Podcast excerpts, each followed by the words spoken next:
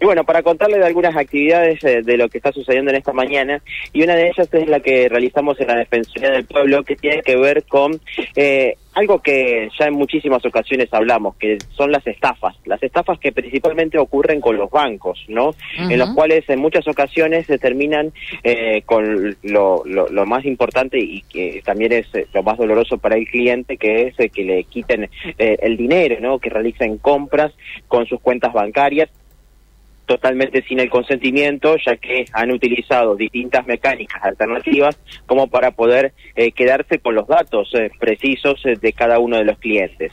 Bueno, es por eso que desde la Defensoría del Pueblo han, ya están entablando conversaciones con el agente financiero de, la provincia, no el Banco Santa Fe, ya que es el que tiene la cartera de clientes más importantes, pero también esto sucede con los otros bancos, este tipo de estafas. es por eso lo que están pidiendo es que puedan generar mecanismos más importantes, mejores, para poder ayudar a los clientes en situaciones de estafas, que es lo que consideran que hay una situación de indepensión total cuando pasa una circunstancia de esta característica, que el banco no ayuda y tampoco bloquea las cuentas para que no sigan sufriendo este tipo de hechos. Vamos a escuchar la palabra del defensor del pueblo, Jorge Gen, que charlaba con nosotros además eh, compulsiva porque en realidad muchos casos, sobre todo de los, de los empleados, eh, no, pueden, no pueden elegir.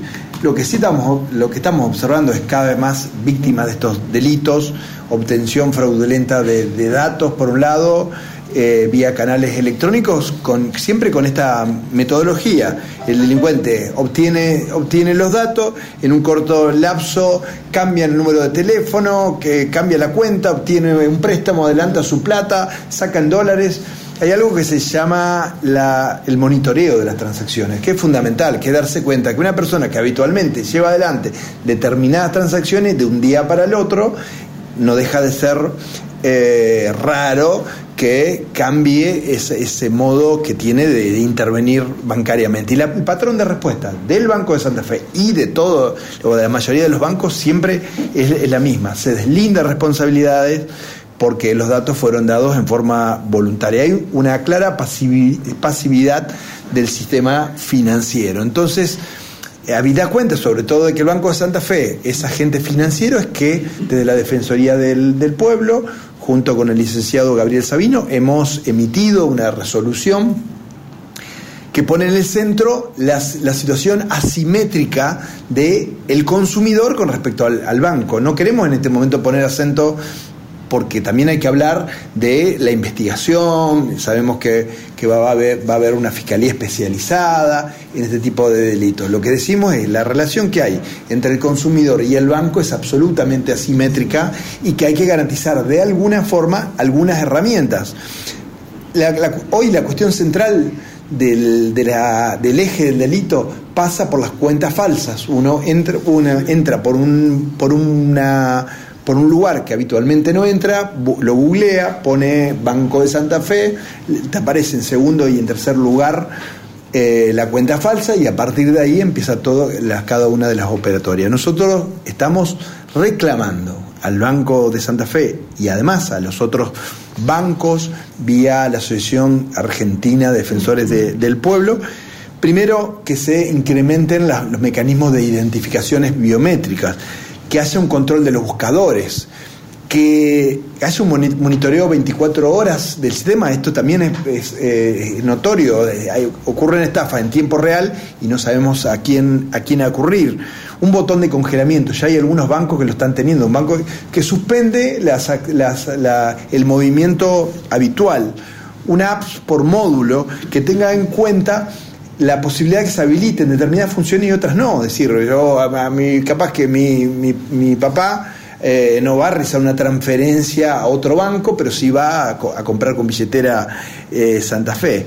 Pero además, sistemas de alerta cuando se accede al home banking desde dispositivos ajenos. Esto es muy común. Entonces ahí tiene que haber alguna llamada de, de atención.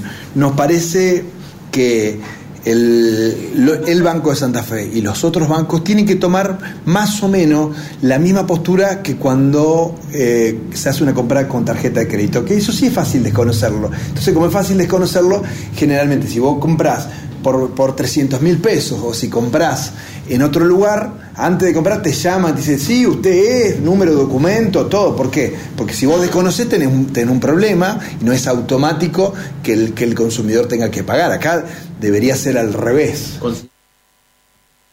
Ahí estaba la palabra del defensor del pueblo de Jorge Gen, entonces involucrándose en esta cuestión que es muy repetitiva, lamentablemente, ¿no? Sí, sí, sí, sí, es una resolución que ha hecho la Defensoría del Pueblo, que tiene como objetivo, como decía, eh, pedirle al, banco, eh, en este caso el Banco Santa Fe como agente financiero de la provincia, pero principalmente porque es la cartera principal de clientes que hay en, en, la provincia de Santa Fe, pero también entienden que los otros bancos eh, también están en esta misma situación, que cuando pasan unas circunstancias de estas características, en las cuales son estafas, eh, en, la, en el cual realizan compras que eh, compras falsas, eh, en el cual le quitan el dinero de las de las cuentas bancarias, bueno, desde allí no hay bloqueo de cuentas y tampoco hay una un mecanismo correspondiente que pueda encontrar rápidamente la devolución del dinero y que se puedan anular estas compras a estos clientes que han sido estafados.